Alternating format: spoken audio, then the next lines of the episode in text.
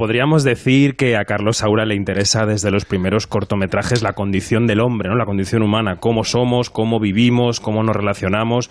Lo vimos en Los Golfos, que fue su primer largo, y lo vimos claro también en La Caza. Cuantas más defensas tiene el enemigo, más bonita es la caza. Se lucha de poder a poder. Por eso alguien dijo que la mejor caza es la caza del hombre. ¿Qué dices tú?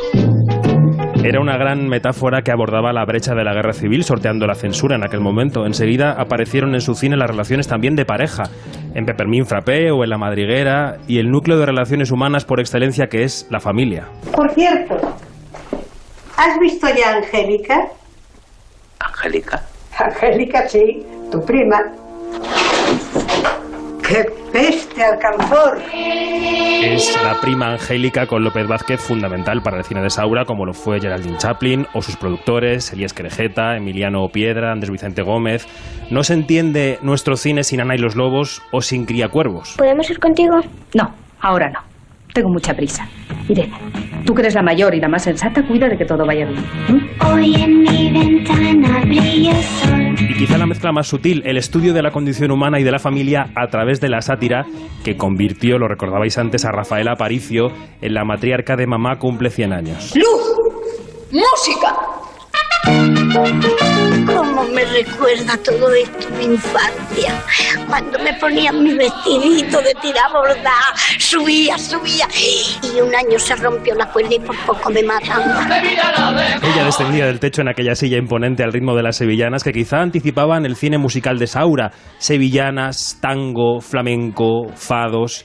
La mirada de Carlos Saura fue clave también en el cine kinky de los 80. Ganó en Berlín con Deprisa, Deprisa. ¡Quieto, vamos para adentro! ¿Pero qué es esto? ¿Qué, qué es esto? ¡Venga! ¡Vamos arriba, contra la pared! Sois todos unos hijos de puta. ¿Qué has dicho? En esa línea, por cierto, estaba también la película Taxi. Lo que escuchamos de fondo es un fragmento de Carmen, pero vendría después El amor brujo, vendría J de Saura, volviendo al origen, a Aragón.